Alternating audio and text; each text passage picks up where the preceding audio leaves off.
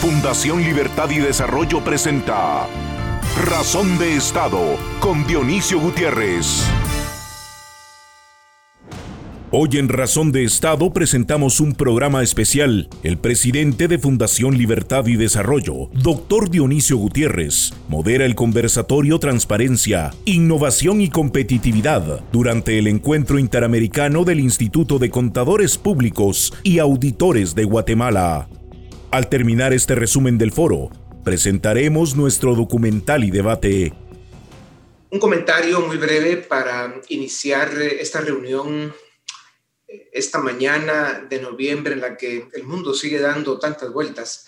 Eh, yo les pregunto si alguna vez eh, eh, ustedes han visionado cómo sería Guatemala si los partidos políticos fueran instituciones respetables, democráticas, incluyentes y representativas donde los ciudadanos encuentran una alternativa para eh, compartir, proponer y luchar por sus ideas y sus sueños.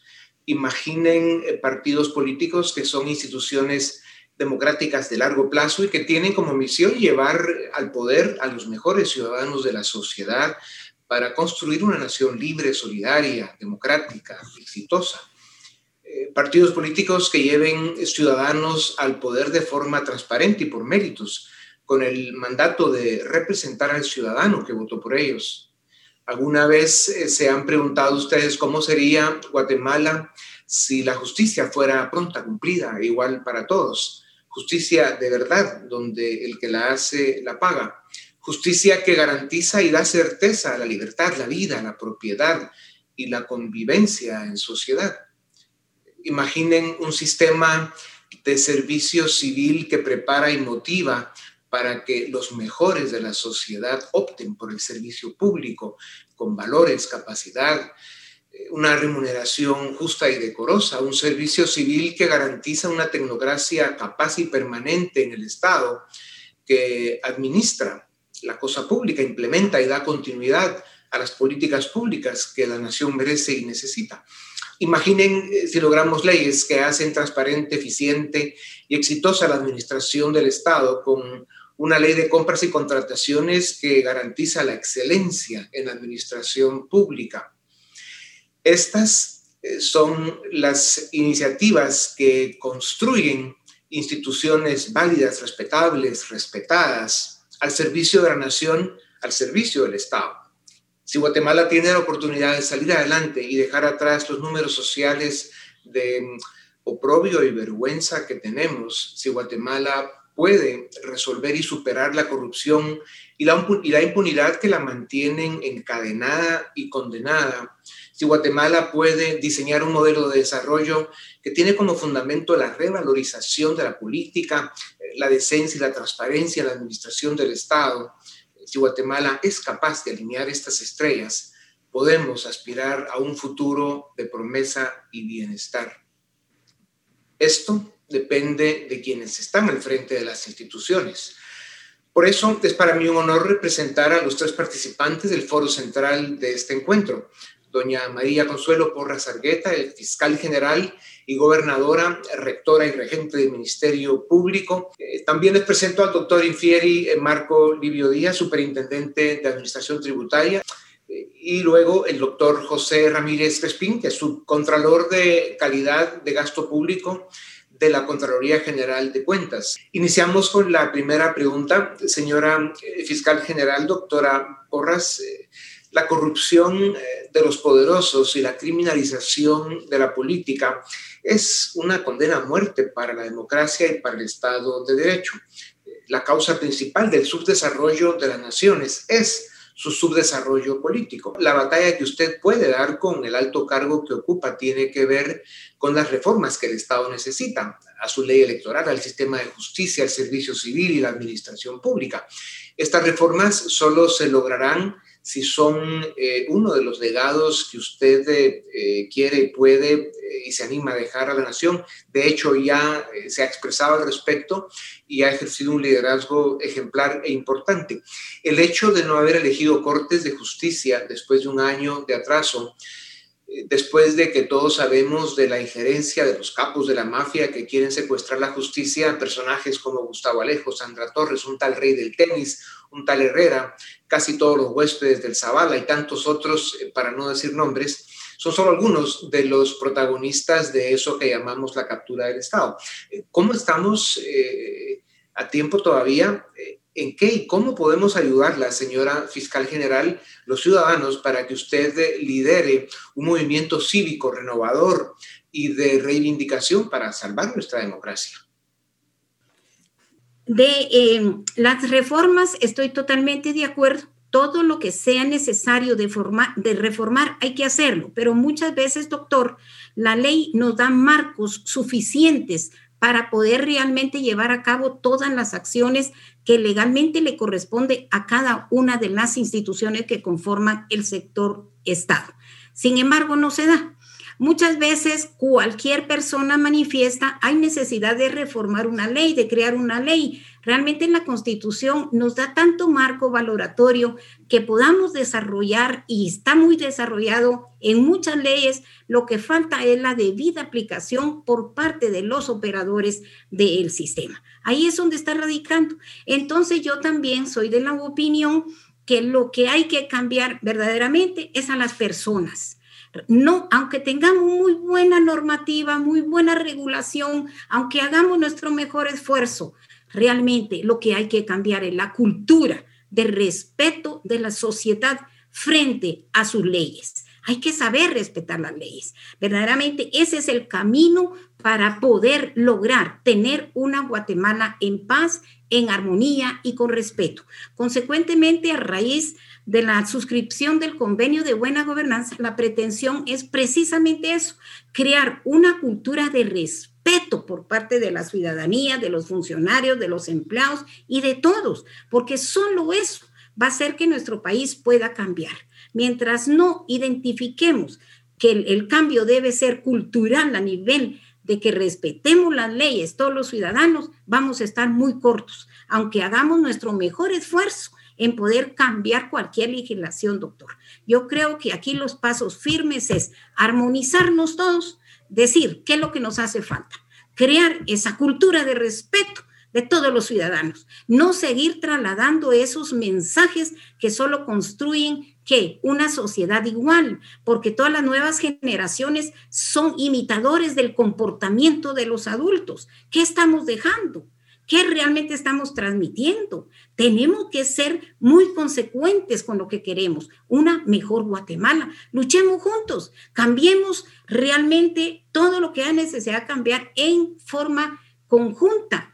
Las conductas hay que cambiarse. Tiene que entender que el, funcionario que entra a ocupar un puesto es para ir a servir a su pueblo, no para irse a servir el de su pueblo. Consecuentemente, hay que realmente reformar lo que sea necesario para que el funcionario que se involucre en cualquier acción de una vez quede sin la posibilidad de volver a accesar a un puesto público. Así se va eliminando, así se va eliminando. Verá, decisiones puntuales que tenemos los guatemaltecos que asumir. Esa sería mi, mi, mi respuesta en esta materia, doctor. Bueno, pues celebramos. obviamente estoy totalmente de acuerdo en que si yo tengo que liderar y juntar a todos los sectores a decirles, bueno, se va a hacer esto, porque esto es lo necesario, yo lo hago encantada, porque siempre he tenido el espíritu de servir a mi país y servirle con energía, servirle con profesionalismo, servirle con técnica. Eh, me encanta trabajar en favor de mi país y yo lo haría encantada. Pues gracias, señora fiscal, y además su trayectoria lo demuestra y lo confirma. Eh, le tomamos la palabra. Usted tiene y ejerce un liderazgo importante, está en una posición desde donde puede hacer muchísimo por Guatemala, como de hecho lo está haciendo. Y bueno, le tomamos la palabra, usted nos dice dónde y cuándo y, damos juntos la batalla. Qué, qué gusto poder escuchar de usted de estas reflexiones. Em, licenciado Díaz, superintendente de la SAT, como ya lo presentamos, eh, las estructuras criminales encuentran su base y su ratonera en las aduanas, eh, las fronteras eh, porosas y el contrabando. Esto, más que un problema de evasión fiscal, supone una amenaza a la seguridad nacional. por aire, mar y tierra entran a Guatemala, además de contrabando, mercancías ilegales, drogas, armas y tráfico humano. En un minuto, eh, ¿tiene la SAT eh, los recursos y las capacidades para enfrentar el poder de las organizaciones criminales que tienen desde hace muchos años y con el apoyo de parte de las fuerzas de seguridad que, que no cumplen con su responsabilidad? Enorme control de puertos, caminos, carreteras y aeropuertos. Gracias, doctor Gutiérrez. Bueno, como les comentaba, creo que mucho nuestro enfoque, en primer lugar, del personal ah, de la Gerencia de Asuntos Internos y pruebas de confiabilidad empezó en aduanas. Los eh, empleados que se pensaba que participaron de una u otra forma fueron removidos de las aduanas principales y pasados a otros puestos y ha habido una depuración interna muy grande. ¿Qué hemos hecho ahora? Yo la verdad que puedo decirle a la población y a los amigos de América Latina, que hemos avanzado muchísimo. Quiero mencionar algunas cosas que en esta administración se han logrado. Por ejemplo, ya tenemos acceso a todas las cámaras en los puertos y rampas que no existía. El puerto ya graba la información en nuestro web service, que tampoco se había podido lograr. Eh, ordenamos el movimiento de contenedores en los principales puertos y pusimos un control que le llamamos el control de contenedores. Ahora hay cámaras desde que bajan del buque, le tomamos una foto y se hace un inventario y los puertos tienen que entregarnos inventariados los eh, contenedores que entran y salen, que pagan impuestos. Las primeras auditorías no fueron satisfactorias, pero ahora ya hemos logrado auditorías con cero diferencia. También tenemos los puestos de control con apoyo del Ministerio de Gobernación y Ministerio de la Defensa, que revisan la mercancía después de la salida de los puertos. Es muy difícil controlar todos los entradas de puntos ciegos, así que estamos poniendo puestos de control en carreteras con ayuda de la Embajada de Estados Unidos. Hay dos y ya notamos un aumento en la recaudación donde están funcionando los puestos y van a haber un anillo de 12 puestos de control. Eh, estamos por imponer el tercero y espero que este año logremos poner cuatro puestos de control. En el, todo esto hecho con, con INCOM, y que también participa el sector privado. Eh, estamos firmando convenios para eh, intercambio de información, ya lo hicimos con Aduana de México el día viernes anuncio como primicia que vamos a firmar con aduana de Estados Unidos. Ya vamos a obtener toda la información de precios de importaciones y exportaciones con la principal aduana eh, del socio comercial que es Estados Unidos. E, eso es de manera general con todas las aduanas en, en Estados Unidos. Estamos por firmar dentro de 15 días unos convenios con la OMA y es algo que también quiero resaltar. Después de caer tan bajos en aduanas en el año 2015, este año nos eligieron como vicepresidentes de OMA. Es un respaldo de América Latina hacia nuestra gestión. Actualmente el país es el vicepresidente regional para la Organización Mundial de, Aduanas. Pues gracias, ¿no? Las, batallas se ve que son formidables. Eh, doctor Ramírez, hablando de lucha contra la corrupción, de los cientos de casos que han salido a luz pública desde 2015, en ninguno eh, se ha percibido que ha acertado la Contraloría, es decir, la llamada a fiscalizar los recursos públicos no ha estado presente en esos grandes casos. ¿Por qué esta institución eh, se percibe que siempre llega tarde a fiscalizar los casos de corrupción o llega cuando el robo de fondos públicos ya se produjo? Le damos un minuto y medio. Gracias, doctor. Eh, respondo concretamente. Bueno, creo que se percibe eso porque hay que tomar en cuenta que nuestra auditoría eh, es una auditoría ex post, es decir, posteriormente a la, realización de las operaciones. Pero por eso era que yo eh, en mi intervención dije que nosotros estamos cambiando el enfoque de la auditoría. Es decir, ahora lo estamos viendo desde un punto de la función del el riesgo, una fiscalización basada en riesgo para que nosotros seamos más efectivos. Además, aquí me permito contarles que nosotros tenemos tres tipos de auditoría que realizamos. La auditoría financiera, que es la que ve la parte de los estados financieros, el ingreso, los egresos del Estado, y la auditoría de cumplimiento, que es lo que buscamos, el cumplimiento de normas.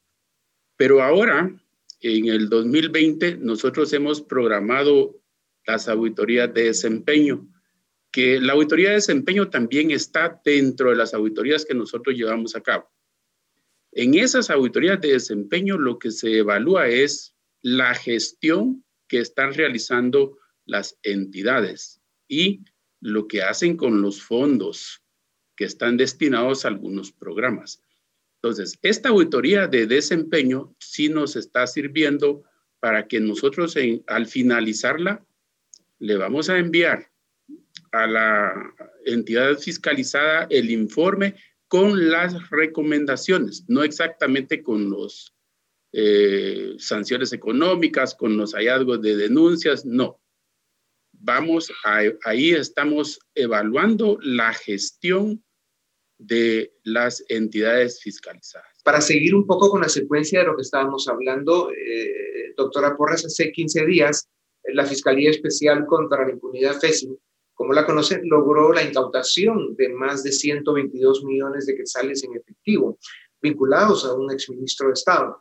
Al mismo tiempo, el fiscal Sandoval se quejaba que le han retirado investigadores que no tiene apoyo para continuar, eh, digamos, eh, con su trabajo o que es víctima de campañas de hostigamiento y desprestigio. ¿Por qué, señora fiscal, se ha creado la percepción Em, de que usted no está tan satisfecha con el trabajo eh, de la FESI. El fiscal Sandoval y la FESI cuentan con gran simpatía y apoyo de los ciudadanos y de la comunidad internacional, como usted eh, también eh, cuenta con, con, con, esos apoyos. ¿Qué puede esperar la ciudadanía de su liderazgo y su apoyo para fortalecer dicha fiscalía? Que la percepción, como le digo, es que está haciendo un buen trabajo con, su liderazgo ¿Cómo podemos apoyarlos más, los guatemaltecos, a ustedes, que tienen una responsabilidad tan importante? En principio, no puedo estar en contra de una fiscalía que es parte integrante del esquema organizacional de la institución que yo dirijo. En primer lugar, los resultados que eh, están dando son, más que obvios, como le manifestaba, haciendo el comparativo cuando tuvimos a CICIG y ahora sin CICIG, hemos duplicado o triplificado el trabajo de la FESI en el Ministerio Público, lo que quiere decir que sí podemos estar confiando en que tenemos un Ministerio Público fortalecido con fiscales capaces. En cuanto a realmente las eh, informaciones que usted manifiesta del señor Sandoval, obviamente tiene todo el respaldo, todo el apoyo. Yo he sido la fiscal que incorporé a la FESI, que le di una unidad de soporte eh, técnico y consecuentemente le hemos dado pues todo lo que está al alcance del Ministerio Público e inclusive manifestarle que el esquema de seguridad que se le ha dado al, licenciado Sandoval es el más grande que tiene todos los funcionarios del Ministerio Público. ¿Eso qué quiere decir? Que tengo todo el compromiso de poder apoyar y servirle no solo a la FESI, a todas las fiscalías, porque es mi compromiso y mi responsabilidad poder realmente responderle a todas las fiscalías a nivel nacional como en efecto se ha hecho. Por el otro lado, en cuanto a que si hay alguna denuncia que cualquier ciudadano me presenta, mi obligación es darle viaje como cualquier otra denuncia en contra de cualquier funcionario del Ministerio Público, por cuanto que siempre voy a actuar de conformidad con la ley. No puedo omitir que sea presentada una denuncia y que no se le dé trámite, porque eso sí sería una arbitrariedad legal. No se puede considerar, doctor, que realmente se puede estar en contra de algún funcionario cuando se presente alguna denuncia en contra de él y mi obligación ética, moral y legal es darle el trámite correspondiente. Ya serán las instancias constituidas legalmente en el Ministerio Público las que me determinen si ha lugar a una realmente, eh, ¿cómo se llama?, persecución o si simplemente se desestiman, pero hay que darle trámite a todas las denuncias. Yo no puedo obviar de veras de entrada y decirle, como va en contra de tal fiscal y que él tiene simpatía aquí o allá, yo no le voy a dar trámite. Eso sería ilegalidad y tengan la seguridad como ciudadanos que nunca van a tener una fiscal ni arbitraria ni ilegal siempre mi actuación va a estar ajustada a derecho. Y consecuentemente la historia, La historia es la que, como usted muy bien dice, doctor, es la que juzgará las actuaciones y ninguno se tiene que estar quejando. Como bien lo decía el licenciado Livio de la superintendencia, todos debemos estar sujetos a regímenes disciplinarios, todos tenemos que estar sujetos a poder tener una investigación. Eso es construir un verdadero Estado de Derecho. Eh, eso es construir un estado de legalidad en Guatemala. Y si queremos realmente construir ese estado de derecho, todos, absolutamente todos tenemos que estar sometidos si hay alguna denuncia en contra de cualquier ciudadano, en contra, en contra de cualquier funcionario, en contra de un juez, en contra de un fiscal.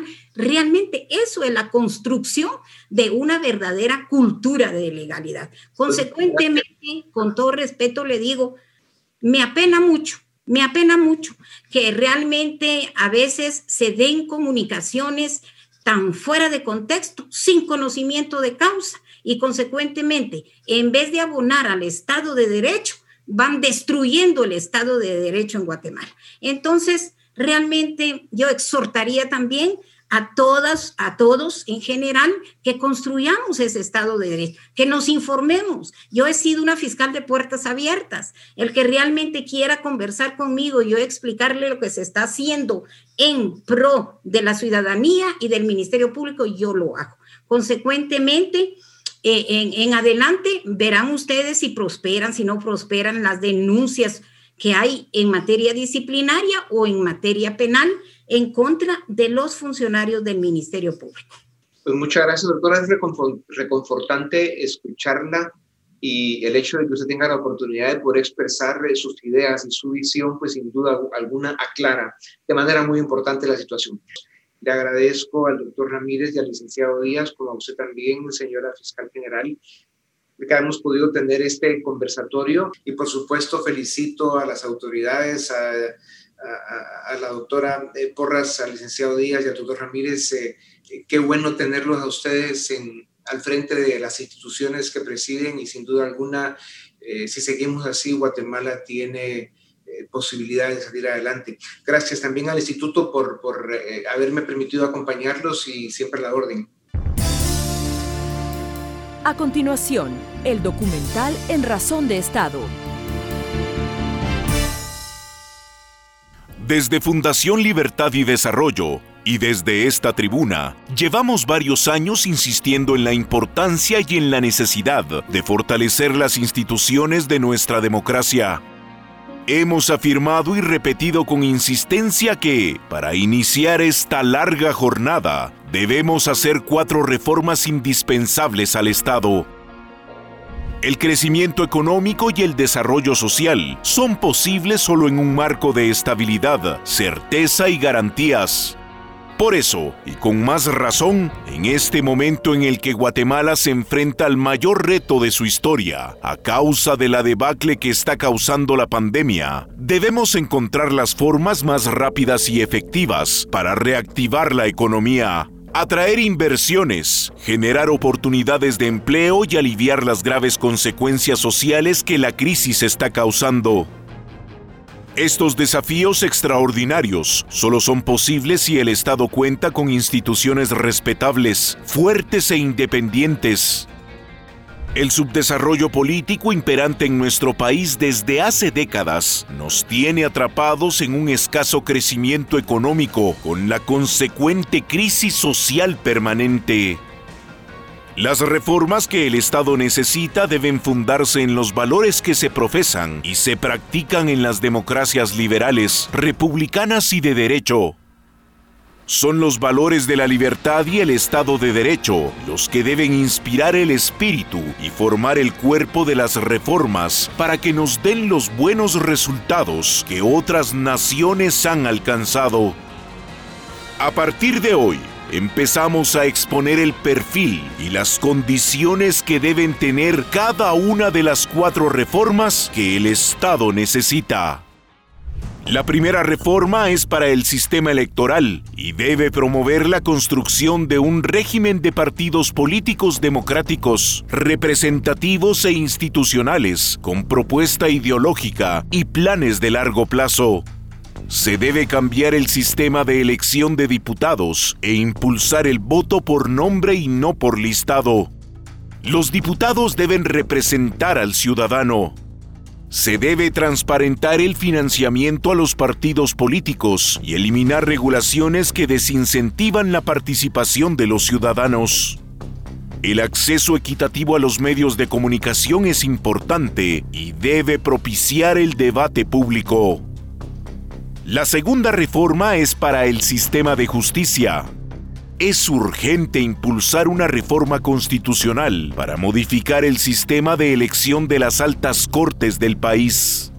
Las comisiones de postulación han demostrado ser un fracaso y deben buscarse alternativas.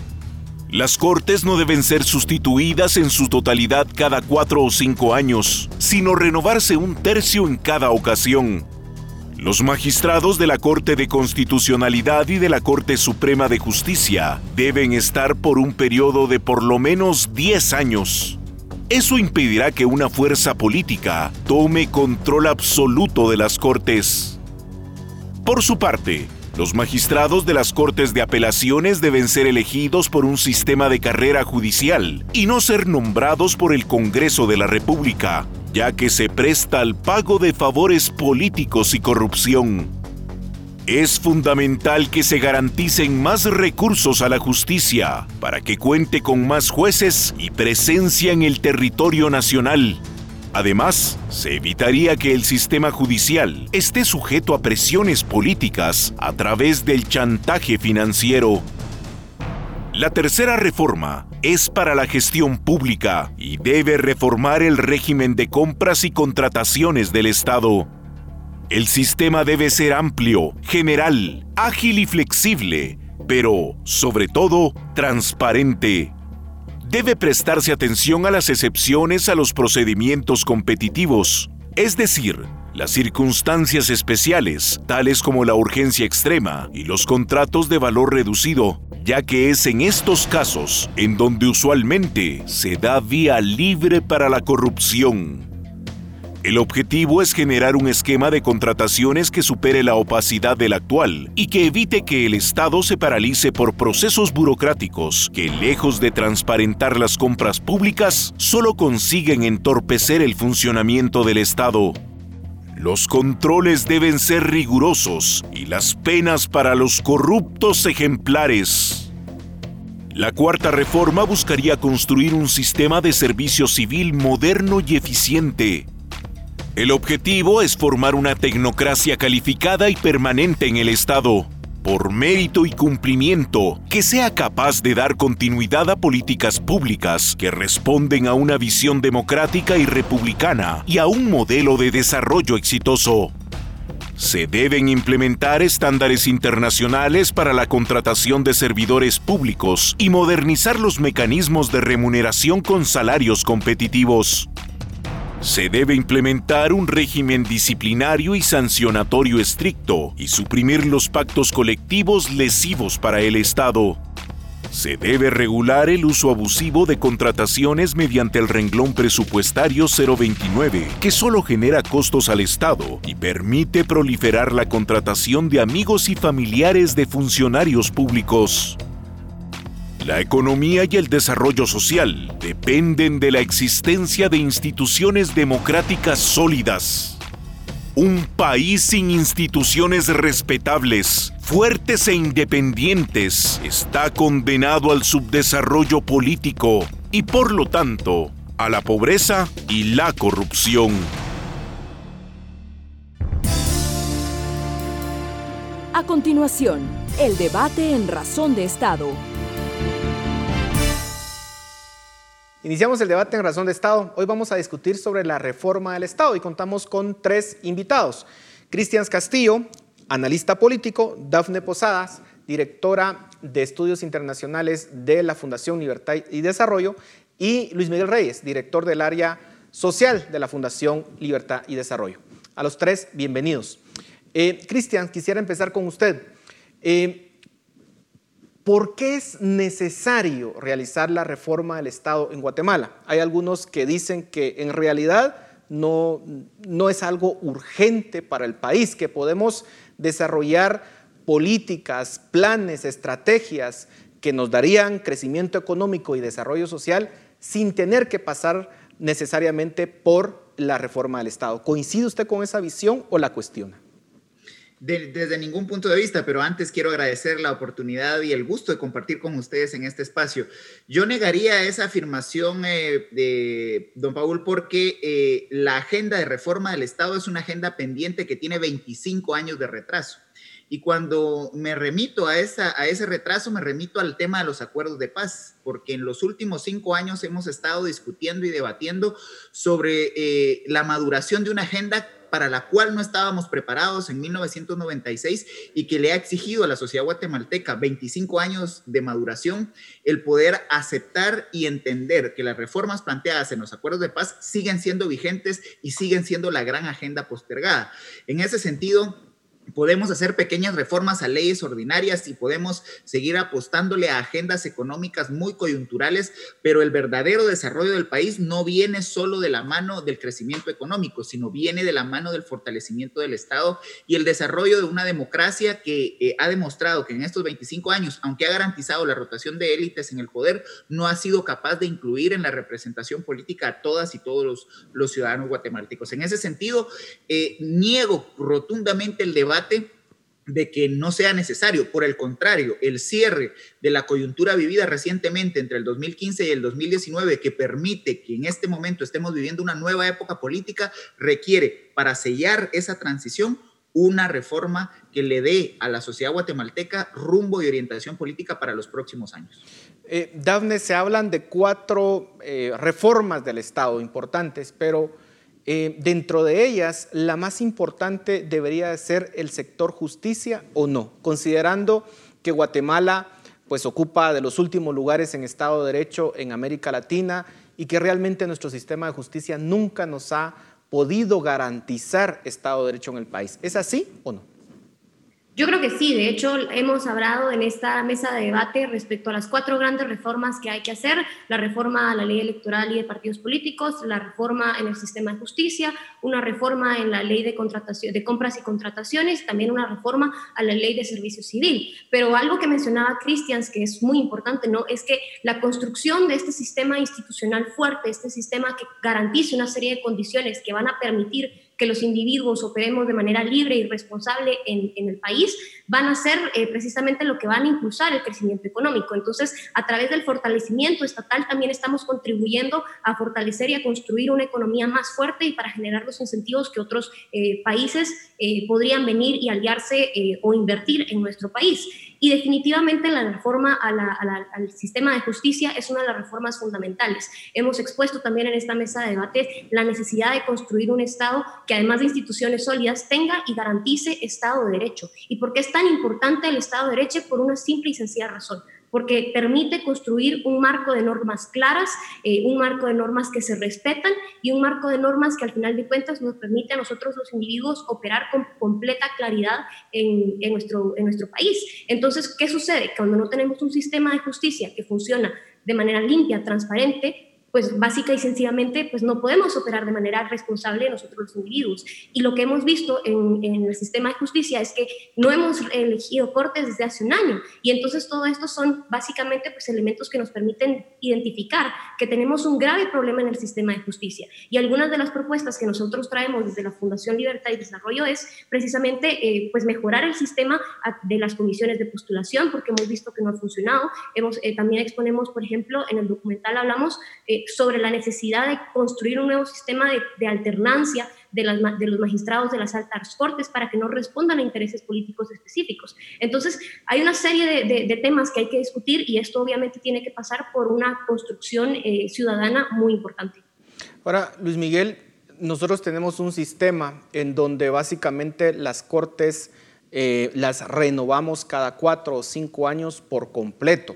Eh, y no solamente estamos hablando de la Corte de Constitucionalidad, eh, de la Corte Suprema de Justicia, sino también de las salas de, apelaciones. Entonces, literalmente, eh, las fuerzas políticas que tienen el control en ese momento pueden controlar, tener influencia sobre las altas cortes del país. ¿Cómo tendríamos que rediseñar este sistema para evitar que básicamente eh, un grupo político en el poder pueda tener ese nivel de influencia. Deberíamos, por ejemplo, de copiar sistemas como los que se tienen en Estados Unidos, en donde los, magistrados de las altas cortes básicamente, bueno, en ese caso están electos de por vida, deberíamos de elegir, digamos, una forma diferente eh, en cuanto a ese diseño que tenemos actualmente. Sí, hay varias cosas que se pueden hacer. Parece que, digamos, en la medida en la que vemos la experiencia de otros países, eh, la peor idea es dejarlo a merced de los movimientos políticos coyunturales, digamos, o de cada cuatro años. Y eso es lo que tenemos actualmente. Eh, en ese sentido, sí es importante eh, identificar que además, digamos, de, separar al, Poder Judicial de los movimientos políticos coyunturales, también tenemos que separarlos de fuerzas políticas que estén alrededor. Y ahí hablamos, por ejemplo, de, de las comisiones de postulación. Y cómo, digamos, en el diseño original de este sistema que tenemos actualmente. Se pensó que el darle entrada a la academia, que el darle entrada a, los colegios profesionales iba a limpiar un poco, eh, digamos, de, las manchas políticas que pudiera tener la, elección del sistema de justicia, pero más bien lo que hizo fue politizar la academia y los colegios profesionales. Entonces, lo que tenemos que hacer es buscar una forma de dar balance eh, a eso, porque algo es cierto, no podemos quitar el tinte político de la elección. O sea, siempre va a estar involucrada la política, siempre van a estar involucrados los políticos porque al final de cuentas son nuestros representantes ante el poder. Pero lo que tenemos que hacer es lograr mayores formas de, darle control a ese poder para que el poder no logre, primero, tener control total del sistema de justicia, que digamos eso es, ese es el escenario al que vamos caminando posiblemente entre este año y el siguiente. Eh, y segundo, eh, no, no tenga influencia de agentes externos que lo que quieran es procurarse impunidad. Entonces, si logramos en, mayor medida liberarlo de esas influencias espurias, siempre va a haber influencia política, siempre va a haber una lucha política por el sistema de justicia, pero lo que, lo que tenemos que hacer es liberarlo de la influencia espuria, que haya balance, que, haya, que tengamos, digamos, diferentes expresiones políticas también en el sistema de justicia. Ahora, eh, Cristian, ¿qué, alternativas tenemos? Porque, eh, digamos, para esto tenemos que eh, reformar la constitución, obviamente, eso abre una puerta que, digamos, algunas personas no quieren, digamos, abrir porque podría dar lugar a una reforma más amplia que pueda desestabilizar el sistema con ideas radicales. Pero ciertamente el sistema tal y como está en este momento se presta a la cooptación del sistema de justicia. ¿Qué elementos importantes, indispensables, tiene que tener la reforma del sector justicia y cómo lo podemos hacer de una forma consensuada? Bueno, me parece que hay que ir en orden, eh, Paul, eh, porque estamos en un momento histórico en donde muchas batallas se juntan a la vez. Esta elección de las Cortes debió haberse realizado el, pasado, eh, el, año pasado, junto con la elección de jueces del organismo ejecutivo y el, Congreso de la República, toda vez que después de la reforma de la Constitución de 1993, cada cierto tiempo coinciden en el mismo año la integración de los tres poderes y por primera vez sucedió el año 2019 y volverá a pasar dentro de 20 años. El punto es que estamos un año atrasados en la integración de uno de los poderes de Estado. Y eso nos pone en, línea casi de colisión de otras reformas que son fundamentales. Y aquí yo quiero diferir de pronto con el orden de, la, de las reformas. Creo que la reforma política es el primer paso sigue siendo el primer paso postergado desde el 2015. Desafortunadamente, no hubo una confluencia de actores racionales que pudieran hacer una reforma efectiva a la ley electoral y de partidos políticos. Y la reforma del 2016, lejos de beneficiar, aunque desarrolló algunas cosas como el control del financiamiento de los partidos, fue nefasta en muchos otros temas. En ese sentido, desde el 2016 hemos venido retrasando las famosas eh, reformas de segunda generación a la ley electoral. El problema es que estamos prácticamente a dos años de iniciar nuevamente un evento electoral, un año electoral. Lo que le queda a este gobierno de, de ejecución efectiva es el 2021 y el 2022 todo el año 2023, a partir de las reformas del 2016, establecen que vamos a estar en medio de las elecciones, del año de elecciones generales del 2023. Y entonces tenemos como primera gran batalla ponernos de acuerdo qué sistema de financiamiento para los partidos políticos queremos. O se sigue infiltrando intereses oscuros en el financiamiento de las organizaciones políticas o se rompe en definitiva la dependencia de estas eh, eh, organizaciones de financiamientos del narcotráfico, del crimen organizado o de sectores poderosos poderosos económicamente que lo que hacen es eh, buscar una cuota eh, para el control de la institucionalidad pública. Luego de eso, me parece que es fundamental hablar de la reforma fiscal. Estamos en un momento en donde el, debate de la aprobación del presupuesto para el 2021 es el, riesgoso crecimiento del déficit fiscal y lo insostenible que puede ser el tema de la deuda que ha venido creciendo en los últimos años y que la, la, toda la, la asistencia social que permite el Estado tener en este 2021 por la pandemia se financia con deuda. Ahora, permítame ahí, digamos, cuestionar algo. Digamos, en el tema fiscal es, eh, eh, digamos, no podemos evitar que vaya a haber una discusión ideológica. Eh, indudablemente, digamos, hay quienes van a procurar que haya más Estado, otros menos Estado. Pero un tema que definitivamente no debería de ser ideológico, y por eso insisto en la idea, es en el tema de la reforma del sistema de justicia. Ahí no debería de haber una cuestión ideológica, no deberíamos de optar primero por aquellos puntos en donde podemos o podríamos alcanzar un acuerdo en principio y luego dejar temas ideológicos para después, porque vamos a estar discutiendo temas ideológicos cuando el sistema de justicia literalmente está siendo cooptado por el crimen organizado, por la corrupción, por el narcotráfico. De acuerdo.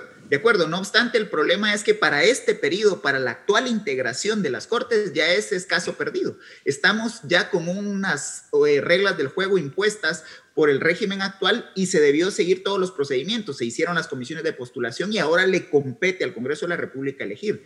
Y sí, coincido con que hay que hacer una reforma al tema de justicia, pero para ello nos quedan cuatro años antes de volver a tener que sufrir el mismo calvario de las comisiones de postulación y eso requiere una reforma constitucional que, como usted bien ha referido, eh, concita también múltiples posiciones ideologizadas. Ahora, yo, ahí, sí, perdón, yo ahí sí pensaría que, eh, digamos, estaría tal vez en desacuerdo con Cristian porque coyunturalmente el tema está en boga, ¿verdad? O sea, hay, hay una idea de que hay una crisis en el sistema de justicia y eso podría empujar a hablar de una reforma si esperamos que esto, digamos, que se elijan las cortes actuales y que el tema se enfríe, va a ser más difícil que en la siguiente legislatura eh, el tema siquiera se considere. Entonces, en ese sentido, se habría que aprovechar la coyuntura para poder eh, empujar la idea de que hay que reformar el sistema de justicia porque es, es en parte el diseño actual el que nos tiene en esta crisis. ¿verdad?